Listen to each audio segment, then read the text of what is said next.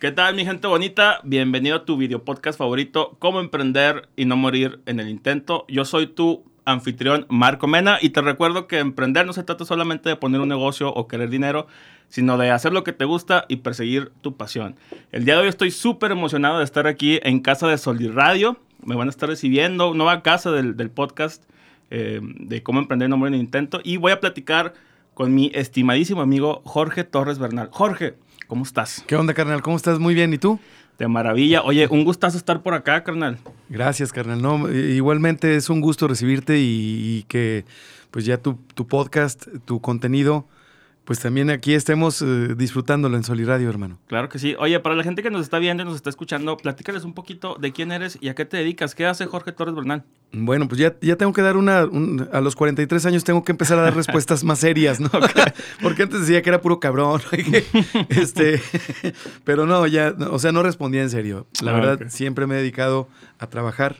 Eh, me, me, me, ennoblece, creo que el trabajo ennoblece. Eh, y bueno, actualmente y desde hace, vamos para 10 años, Ajá. me dedico junto con mi esposa a la publicidad digital, a la estrategia digital y a las redes sociales. Uh -huh. Y en este momento, bueno, hace unos meses ya también a las nuevas formas de comunicar en la era digital, como es el podcasting, la radio por internet, el streaming, etcétera. Vale, oye, déjenme platicarles que yo conocí a Jorge, había seguido un poquito de su contenido en, su, en sus redes, eh, específicamente su podcast, y me gustó mucho el contenido que estaban haciendo. Me decidí mandarle un mensajito para preguntarle, oye, ¿me invitas o qué? Y me dijo que sí. Entonces le caí aquí a platicar, hicimos, grabamos el podcast, este, se puso muy padre la plática, éramos varias, varias personas interactuando. Así es. Y acabando, pues salió la plática de, oye, pues esto, lo otro, ¿qué te parece si grabas acá? Le dije, encantadísimo, me gusta mucho aquí el estudio, me gusta mucho la vibra de la gente que está trabajando. Ustedes no lo pueden ver a lo mejor ahorita o escuchar, pero detrás de cabina está Cristian. Eh, de la fuente editando ahí la, la, la, toda la cuestión, ¿no? La producción. La producción. Que es fundamental, es la magia es detrás de lo que es, es, correcto. Y me gustó muchísimo la vibra. Entonces, este, ya platicamos y, pues, como les decía al principio, mudamos para acá el podcast de cómo emprender y no morir en intento. Pero, Jorge, platícale a la gente que nos está escuchando, este, ¿cómo te inicias tú en la cuestión de las redes sociales? Yo te veo, por lo que me has platicado, que siempre has tratado de estar a lo mejor a la vanguardia, eh, simplemente con este, este rollo de, de la digamos, productora de contenido que estás haciendo, uh -huh. es, es, algo que eh, a lo mejor no se había visto antes, cuando menos aquí en la, en la región. Uh -huh. ¿Cómo le has hecho tú para mantenerte como que al filo de las cosas, en cuestión a lo mejor primero de redes, que tú sabes que en su momento explotó y ahorita pues ya es todo un negocio, y a lo uh -huh. mejor ahorita ya en la cuestión de la creación de contenido? Bueno, pues eh, mira, cuando me dices tú eh, cómo empecé en, en las redes, me remito a Um, los tweets que ojalá nadie, nadie cheque. en 2011, yo creo, en, en, en, Twitter, era un usuario hater. Odiaba mi trabajo, mi vida, mi existencia. Estaba completamente yeah. en el lugar equivocado, en el momento equivocado. Sí. Pero tuiteaba mucho y encontraba en Twitter un desfogue, una catarsis. Empecé a interesarme más por el tema, a leer sobre el tema. Mi vida profesional y personal cambió mucho en, en ese entonces. Uh -huh y me empecé a integrar a, a, a entender sobre las redes sociales. Fui tuitero primero y luego facebookero y luego ya eh, pues eh, asesor digital prácticamente. Mm. No, no tengo una red social, no te puedo decir que soy instagramer, no tengo la edad para entenderlo, aunque tengo una buena, una buena presencia ahí. Y nuestros clientes tienen una presencia consolidada que se retorna en, o sea, su retorno de inversión se nota con el manejo de las redes sociales, pero uh -huh. la verdad es que pues eh, empecé como todos los veteranos de este negocio, empezamos como usuarios uh -huh. y nos fuimos, nos hemos ido capacitando poco a poco. Eh, mi esposa y yo constantemente, cada tres meses en promedio cambia esto. Y también pues la interacción con las personas más jóvenes nos ha permitido tener cierta eh, neuroplasticidad, Marco. Oye, me parece padrísimo esa parte, porque yo, por ejemplo, como independiente, según yo sé utilizar las redes, ¿no? Pero la verdad es que al momento de, de, que ya debes de investigar bien para crecer, no es tan fácil como te lo pinta la gente. Así es. ¿Cómo te metiste después tú ya en la parte de la creación de contenido? Este, tengo entendido que has estado a lo mejor en medios, en radio y demás, uh -huh. a lo largo del tiempo, uh -huh. eh, y luego ya lo transportaste para acá, pero ¿cómo inicia aquí Sol y Radio? Bueno, eh, Soliradio es más, es, es, un punto medio, espero, en, entre lo, lo, vivido, lo experimentado de parte mía, como invitado y anfitrión en algunas ocasiones de programas de radio, sobre todo. Mm. En, he escrito en columnas de en, periódicos y en publicaciones regionales y nacionales. Y he sido invitado a la televisión nada más como, como, como asesor, perdón, como invitado, como colaborador, digamos. Pero nace Soliradio como una consecuencia, o sea, no es una improvisación, no es una idea, no es un eh, arranque, mm. es, es un constructo que ya al que ya se le apuesta, vaya. Y no habla del contenido exclusivamente de tu servidor, sino es también una actitud, es apostarle a lo local, es estar a la vanguardia em, y es ser ejemplo nacional de lo que podemos lograr unidas y unidos entre generaciones, entre clases socioeconómicas. aquí se trata de sinergia. Oye, me, me, encanta eso, eso que platicas. Te quería preguntar, ¿qué tan importante crees que es tener la actitud adecuada para salir o solventar los retos que se te va presentando en la vida? Me hace mucho ruido o me llama mucho la atención algo que dijiste, de que tú eras un hater. Totalmente. Este, y ahora en mis redes, precisamente, subí una publicación, tengo un grupo donde les di los buenos días con un chingo de felicidad porque sabía que iba a venir a grabar. Mm. Entonces, así que amigos, eh, persigan sus sueños y la madre. Y luego otra amiga pone, este, hay un meme del Capitán Barbosa de, Piratas del Caribe de, hoy es un buen día para morir. Entonces hice el comentario de que la gente eh, es muy em, polarizada, o tiene así la mejor vibra del mundo, o tiene la, la vibra como que por el suelo. Pero me gustaría preguntarte si tú crees que es debido a las circunstancias a lo mejor de sus propias vidas en cuanto a que yo, por ejemplo, ahorita estoy haciendo lo que me encanta hacer mm. y me despierto todos los días con emoción de seguirlo haciendo. Pero a lo mejor si estás en un trabajo que no te gusta realmente, para una empresa en la que no te gusta trabajar, con un empleo o un horario que no es para ti, te vas a sentir un poquito más miserable. ¿Qué opinas tú de tener la actitud adecuada para eso que te digo? Mm, mira, yo creo que es, eh, primero que nada, considero que es muy respetable la las circunstancias personales de cada individuo. Em, es difícil para nosotros, para, para cada individuo, ponerse en los zapatos del otro. Y si uno dice, oye, qué padre, quiero transmitir, quiero eh, pasar esta alegría a, a, mis pares, y los demás no están preparados para ello, pues también es difícil para uno. Pero creo que es una combinación de tiempo, y de muchas cosas que tenemos que hacer, Marco. A diferencia de nuestros padres y abuelos, que para descansar tenían que dejar de hacer lo que estaban haciendo, nosotros, tu generación, mi generación, tenemos que hacer más para descansar. ¿A qué me refiero? A que después del trabajo o antes del mismo, tienes que correr, tienes que salir a hacer ejercicio, a nadar, a, ejercitarte, porque si no, los trabajos de hoy te matan. Tienes que meditar, tienes que dedicarte tiempo a ti, tienes que tener un hobby, un pasatiempo. O sea, tienes que hacer más para lograr un descanso, a diferencia de antes. Pero ¿será eso síntoma también a lo mejor de el, tipo de trabajo o la cultura de trabajo que hay? Digamos que la mayoría de las personas este, son godines, ¿no? Eh, o tienen un trabajo pues así y precisamente porque no tienen la facilidad de hacer todas las cosas que antes nuestros papás o las generaciones anteriores hacían, se ven en la necesidad de hacer lo que tú me comentas. Pues mira, eh, mm, aquí podríamos entrar en un terreno bien interesante. El otro día estaba platicando, ayer precisamente con el doctor Víctor Axel Amarillas, un doctor en economía. Saludos. Un tipo brillante. Este, es, siempre muy agradable platicar con él. Y hablábamos de, las circunstancias del país.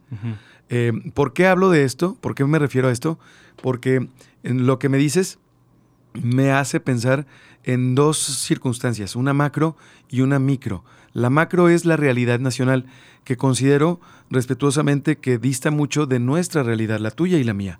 No creo que tengamos una temperatura, un termómetro, una temperatura real como para decir mm, la mayoría de la, gente es eh, godines, porque realmente la mayoría del país está en la informalidad.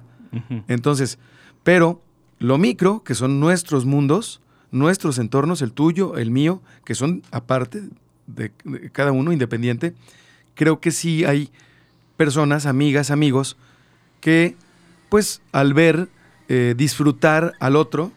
Unos dicen, oye, qué padre, yo me sumo. Otros dicen, ¿sabes qué? Esto me ocasiona un conflicto por cualquier razón. Mm, un conflicto porque no estoy a gusto y siento, siento envidia con lo que le está pasando, no estoy a gusto con mi trabajo y siento algo negativo, le voy a tirar un hate, no sé, algo así, pero sí tiene que ver con este entorno. O sea, es... Em, creo que todas y todos somos más importantes para nuestro entorno inmediato de lo que sabemos y pensamos. Sí, tienes razón. A lo mejor me fui muy a lo general, ¿no? Cuando te estaba platicando. Pero este, de ahí me nace otra pregunta que a lo mejor va a sonar muy interesante. Es, ¿por qué emprender?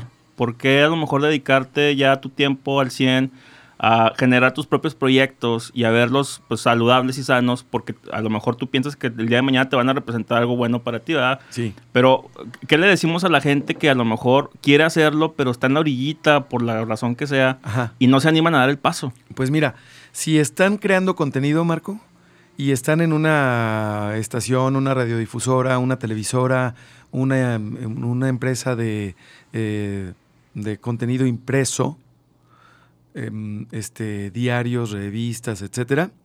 Y es una empresa formal, así de reloj checador y te mando mensajes. No te quería molestar a las 2 de la mañana, pero sí. Y tú estás creando el contenido, y tú estás produciendo, y tú estás aportando, pues es el momento de que te inviertas a ti. Inviértete tú. ¿No tienes capital?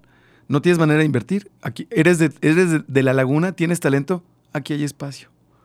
Así. Si no es aquí, no te caemos bien, bueno, en otro lado. Pero, ¿por qué emprender?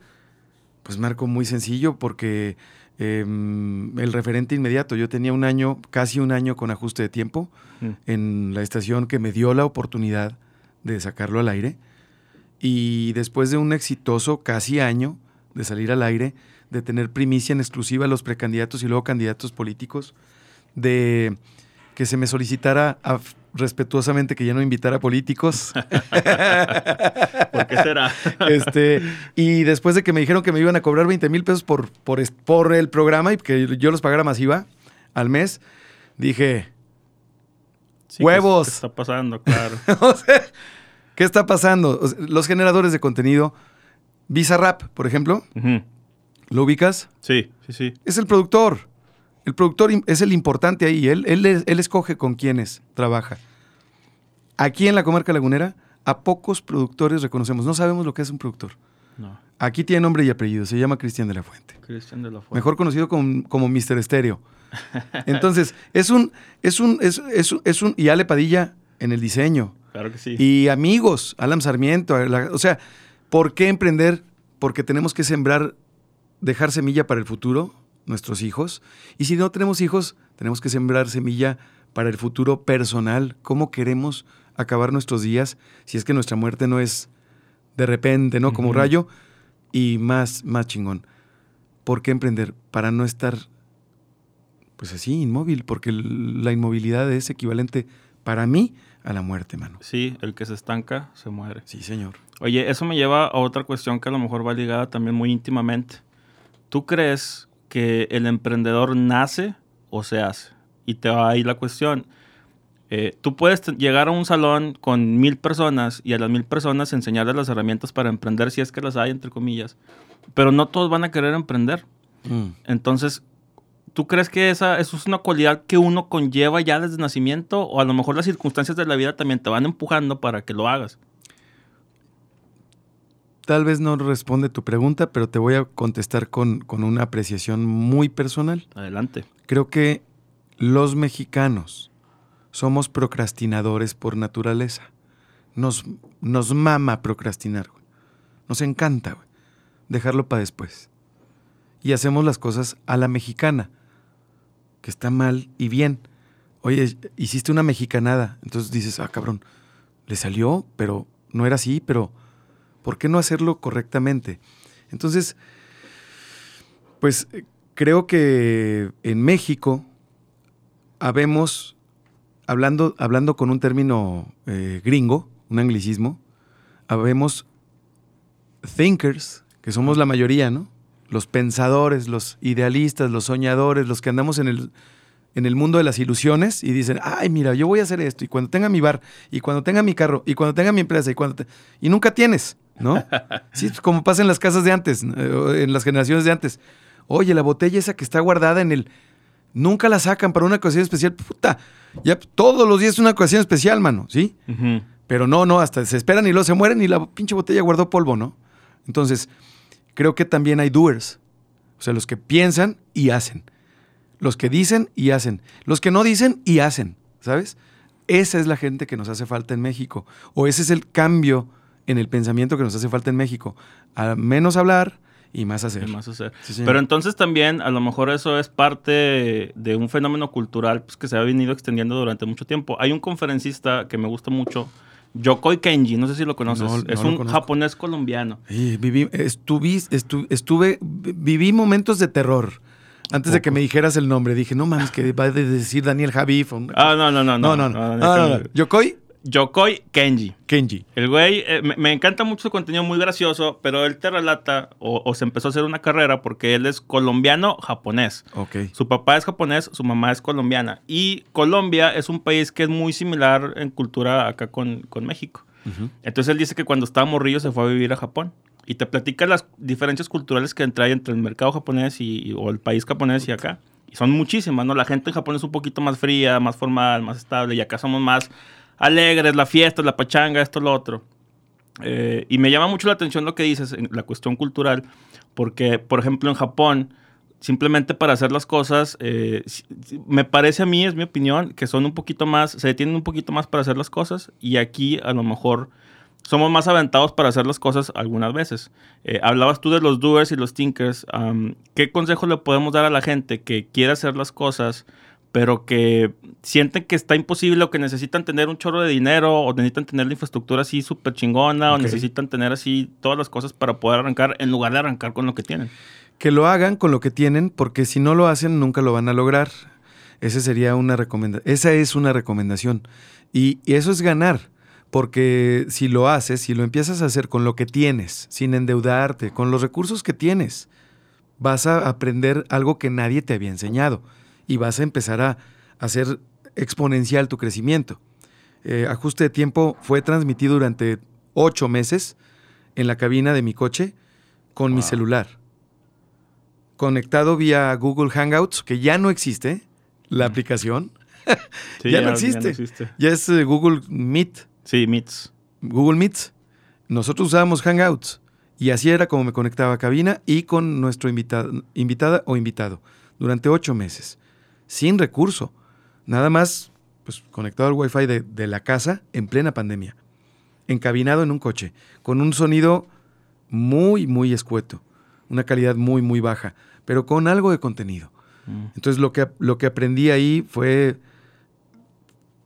fundamental y lo estamos aplicando aquí.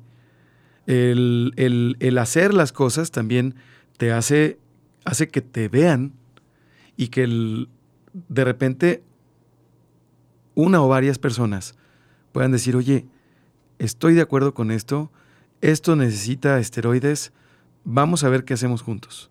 Mm. Y es así como lo estamos haciendo. Eso, eso se me hace bien interesante porque, por ejemplo, te quería preguntar, ¿cuál es el reto principal al que ustedes aquí en Solid Radio se han enfrentado como casa productora, casa de contenido, que a lo mejor todos los están grabando y que la gente no ve? Me gusta mucho el tema de la, creación de contenido, o sea, digo, porque yo lo hago. Y conozco varias personas laguneras que también están empezando o se quieren dedicar a ello. Pero cuando yo llego aquí me encuentro con que tienes a Cristian detrás de, cámaras, que tienes a Ale, este, que estás tú, que hay otras personas y tienes un equipo que está dándole aquí para que salga adelante. Y eso es algo que a lo mejor la gente no piensa cuando, no ve, o, no, o, no, ve o no aprecia o no sabe que necesita a veces. Este, antes de, de, empezar a grabar, estaba platicando con Cristian de que hay una diferencia abismal entre el, no conocer y el conocer en cuestión de, por ejemplo, la producción. Y a veces con que, con que sepas un 1 de 100, te das cuenta que no sabes nada. Así es. Entonces, ¿a qué retos se enfrentan ustedes pues, para poder estar sacando contenido de calidad y, de manera constante? Los dos principales retos que tenemos quienes nos dedicamos a esto, creo, creo yo, ¿eh? hablo por mí. La incomprensión de los externos. Número uno, y lo digo aquí a cámara. la incomprensión. O sea, amigas, amigos, parientes, familiares, gente cercana o no, conocidos, todo mundo, o sea, que, que quiera aportar y que espere algo a cambio, si no respondes de inmediato y eh, los dejas en visto o se va o, no atiendes como ellos esperaban, viene una, viene una incomprensión injusta este, de manera asimétrica que hay que estar muy preparado, muy blindado psicológicamente para que no te dañe. Y para que tengas el humor de sí atender después de que además te trataron mal, ¿no? Porque no pudiste contestar, no porque no quisiste contestar. Entonces el primer reto es la incomprensión de la gente. El segundo es eh, la, la, capacidad histriónica o, o psicológica, Marco, para tener un mal día en tu casa, para amanecer muy mal, para enfrentarte a retos, injusticias, eh, tonterías, como todo mundo, y llegar aquí y poner la mejor cara. Es el segundo reto. Vender algo, crear algo y transmitir algo cuando segundos antes, minutos antes, estabas que te llevaba la chinga, mano. Mm. Entonces creo que esos son los dos grandes retos. Más allá que se fue la luz y que el micrófono y que la... Eso se da, se logra, llega. Todo eso llega con mm. constancia. Claro. Pero si vas a ser el mismo compa reactivo, que se encabrona y que truena con todo el mundo, no, pues no. Si te vas a molestar porque la otra persona no tiene la capacidad psicológica y emocional de entender que no tienes tiempo para mandarle la cotización, para mandarle la estrategia, para atender a su recomendado o recomendada, pues ni modo, perdón, pero aquí tenemos que producir. El express dura menos de cinco minutos. No son menos de dos, son nunca menos de dos horas. Y es tiempo express, tiempo récord para producirlo. O sea, es, es, mucho más de lo, que, de lo que el usuario alcanza a ver. Alcanza a ver y a apreciar. Oye, pues ya para acabar, me gustaría preguntarte, de la mano de lo que estabas diciendo, ¿qué tan importante crees que sea el apoyo de tu familia mm. para sacar adelante tus proyectos? Y la familia a lo mejor se puede interpretar de muchas maneras, ya sea tus papás, tu pareja, tus hijos, es que cambia. Es que cambia también. Cambia, hermano. ¿Tú estás casado? No. ¿Tienes hijos? No. Cambia mucho. Porque si eres, em, si no tienes, sobre todo, el que estés casado no, no afecta tanto porque siempre te puedes divorciar mm. si no tienes familia. Si tienes familia también te puedes divorciar, pero realmente no te divorcias. Mm. Entonces, o no creo que te divorcies porque pues, siguen siendo tus hijos y los hijos de, de, su mamá. Entonces cambia mucho. ¿Por qué?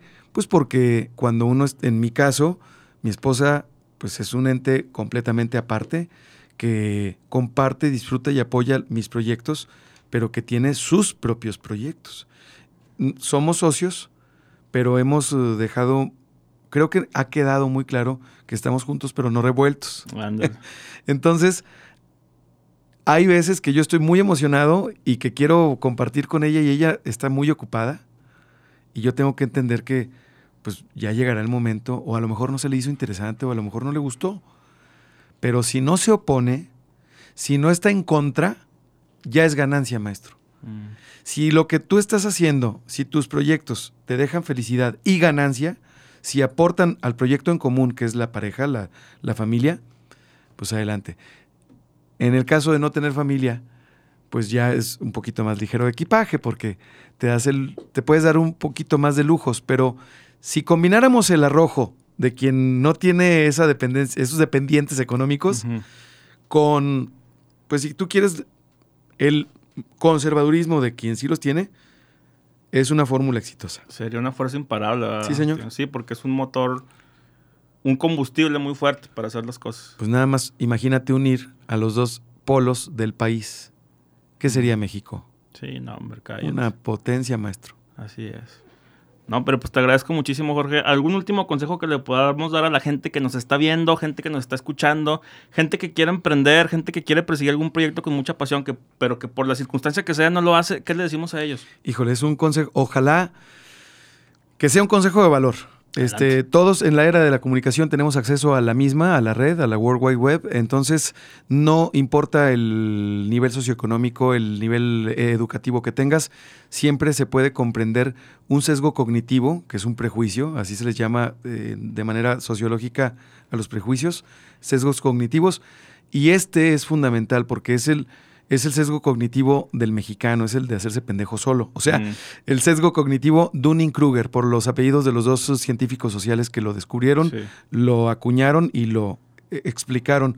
Este, hay que comprenderlo, hay que analizar la curva del sesgo cognitivo Dunning-Kruger que habla sobre el tiempo y la experiencia y ubicarse cuando está uno en la cresta, cuando está uno en la parte más baja y cuando empieza a tener uno experiencia y a dominar. Sí, pues básicamente la gente cree que es más inteligente de lo que en verdad es. Entonces, ahí lo tienen, amigos. Pues te agradezco muchísimo, Jorge, por haberme este, hecho aquí el espacio contigo para platicar. No, hombre, gracias a ti, mi querido Marco, y bienvenido. Gracias. Estamos, estamos generando contenido ya. Estamos generando contenido ya. Ahí lo tienen, amigos. No se olviden de seguir aquí a Soli Radio y no se pierdan el contenido que estamos generando durante estas próximas semanas y próximos meses, ojalá próximos años. Ahí lo tienen, ayuden compartiendo, dándole like y comentando. Nos vemos hasta la próxima.